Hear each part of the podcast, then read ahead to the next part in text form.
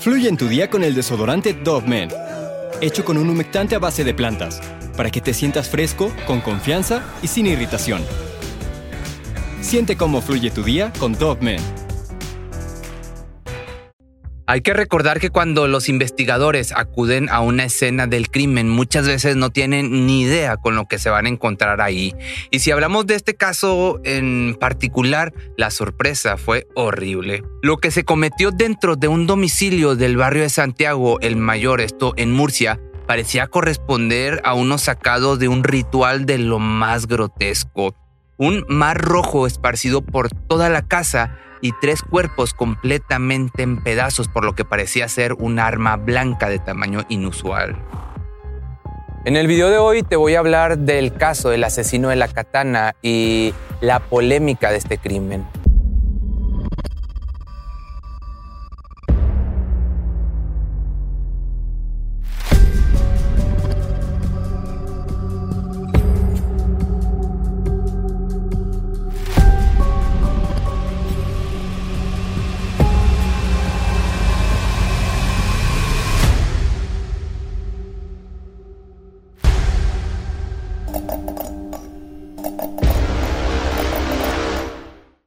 Cuando el llamado a las autoridades llegó y se supo que una familia había sido terminada, todas las miradas se centraron en el único sobreviviente, el hijo mayor. El caso que la prensa de forma muy burda denominó el asesino de la katana es uno de los peores sucesos que se conocen hasta la fecha en dicho país y uno que habría de revolucionar a toda la población y la sociedad. Originario de Murcia, José Rabadán nació en el seno de una familia que podríamos llamar normal. Según los testimonios de sus vecinos y de algunos familiares, el joven nunca tuvo un comportamiento extraño ni mucho menos uno que pudiera dimensionar lo que llevaría a cabo tiempo después. Siendo un niño callado, reservado y tímido, José asistió al colegio de su localidad y se graduó con buenas notas. Al crecer, su personalidad era la de un adolescente que no salía con amigos, no bebía alcohol y era bastante educado con todos. Su afición más grande y la que más tiempo le quitaba era la de pasar horas enfrente de la computadora y su consola de videojuegos. Se dice que también uno de los comportamientos que más le ocasionó problemas con sus padres fue el hecho de que siempre fue un niño muy mimado y consentido. Desde pequeño estuvo rodeado de caprichos y compras innecesarias que estaban muy por encima del sueldo base de sus padres, tal como la compra de una computadora especial para videojuegos. El crimen de Rabadam sería uno de los más reconocidos por los entusiastas de los videojuegos, ya que su obsesión por el juego llamado Final Fantasy VIII lo llevó a que en uno de sus cumpleaños sus padres le regalaran un sable samurai y lo inscribieran a clases de karate. No había nada material que le fuera imposible conseguir a este pequeño, al pequeño José, porque no hay José malo. Sin embargo, a pesar de los constantes cariños y compras que le hicieron, jamás estuvo contento ni a gusto con su propia familia. Después de un tiempo comenzó a portarse un poco más grosero y a tener malas notas, por lo que en más de una ocasión había amenazado con irse de la casa y empezar una vida lejos de ahí, pero su padre siempre estuvo para él y ver que no le faltara nada. Se dice que en una ocasión en la cual ya estaba empacando sus maletas, fue su padre el que llegó a tiempo para impedir que se fuera. Esto solo hizo que se sintiera frustrado y se sumiera más en la soledad que sentía aún y cuando tenía el apoyo, como te digo, total de su familia. Como podrás darte cuenta, José pues era un adolescente que nunca supo valorar lo que tenía y que solamente agradeció todo el cariño que le dieron de la peor manera posible. Este sería uno de los motores principales para terminar con toda su familia. Si decidía irse, él sentía que jamás lo lograría, pues siempre lo estarían buscando, pero si los terminaba, terminaría de una vez por todas y en su cabeza podría ser libre. Según la reconstrucción de los hechos por parte de los especialistas y de la declaración del joven, a primera hora de la mañana del primero de abril del año 2000, José Rabadán se levantó de su cama con la mente preparada para cumplir con su macabro objetivo. Cuando sonó su despertador, lo primero que hizo fue tomar la katana que tenía debajo de su almohada y empezar la cacería. Al abrir la puerta de su habitación y dirigirse al cuarto de sus padres, no dejaba de pensar en que después de todo, por fin podría ser libre y empezar su nueva vida. Gracias a los informes de los forenses se sabe que los crímenes pudieron acontecer entre las 6 y las 8 de la mañana. El primero que sufriría su ira sería el padre, que al verlo entrar trató de defenderse de la agresión cubriéndose la cara con las manos, pero lamentablemente pues no hay mucho que se pueda hacer en contra de un arma tan peligrosa. El indefenso hombre perdió tres de sus dedos ante el impacto de esta filosa katana empujada con toda la fuerza de su hijo. Luego del golpe inicial, José volvió a subir el arma y arremetió una segunda vez cortándole parte del cuello y llenando el piso de un mar rojo.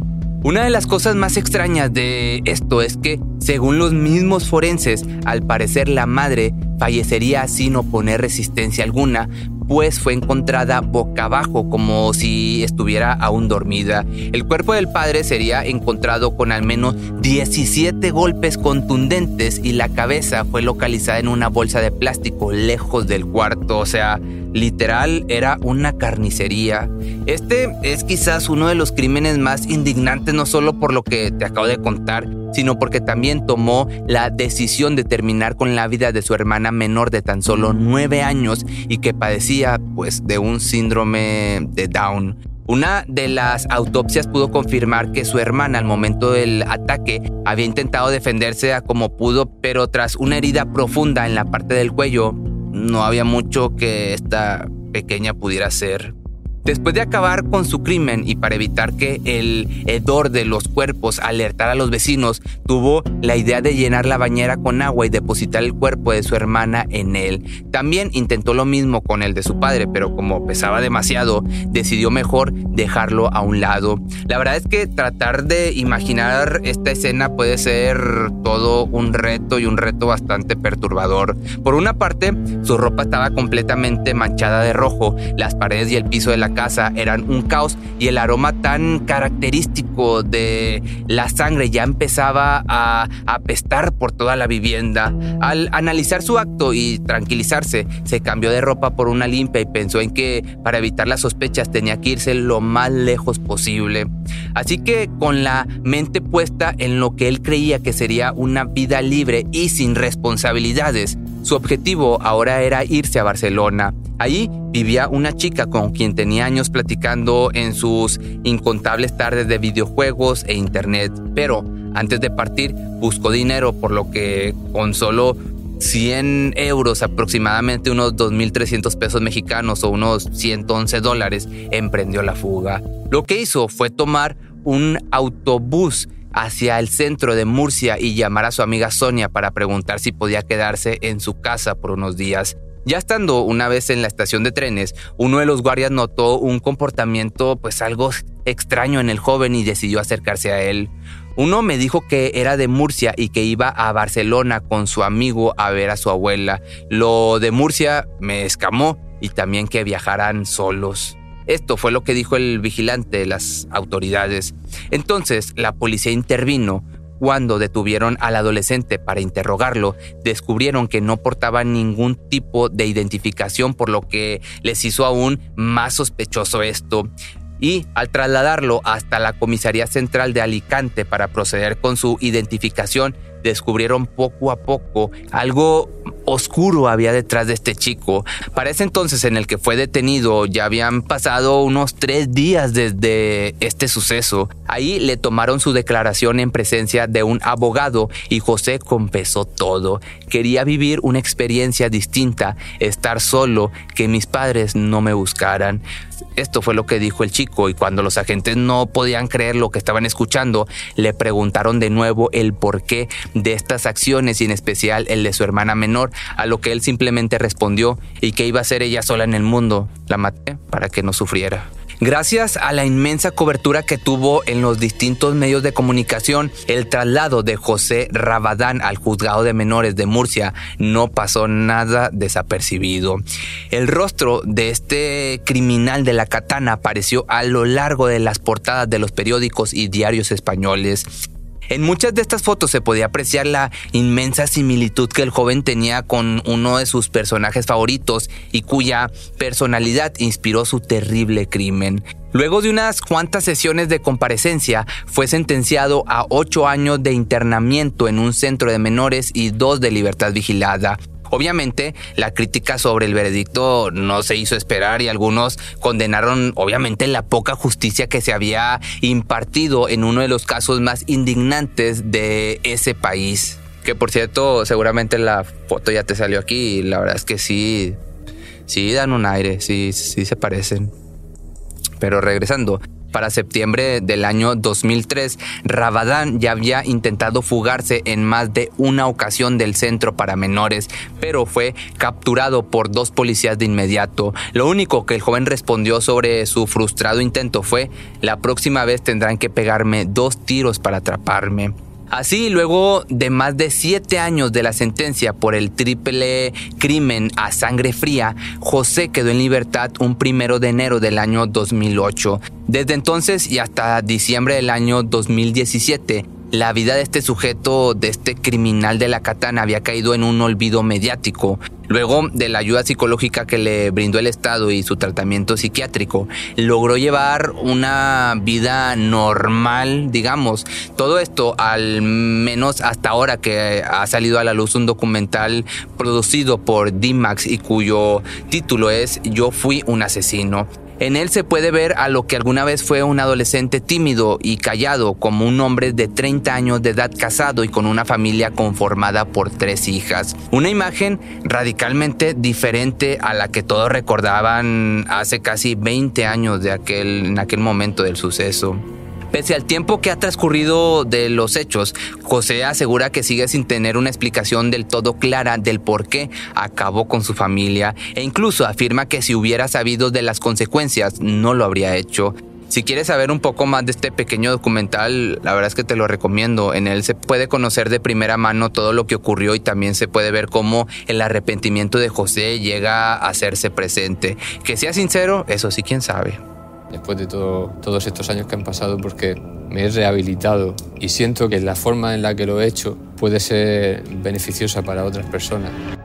De igual manera, cometer un crimen de esta magnitud no es algo que pueda ser olvidado con mucha facilidad, en especial por la sociedad. Él mismo incluso lo reconoce al comentar que muchos seguirán considerándolo como un monstruo y un ser humano despreciable, pero pues me interesa mucho saber tu opinión al respecto, así que déjame tu comentario aquí abajo y por otra parte, actualmente Rabadán vive una vida completamente normal rodeado de su familia y cerca de Dios quien, según sus propias palabras, ha sido una de las causas por las que sigue vivo.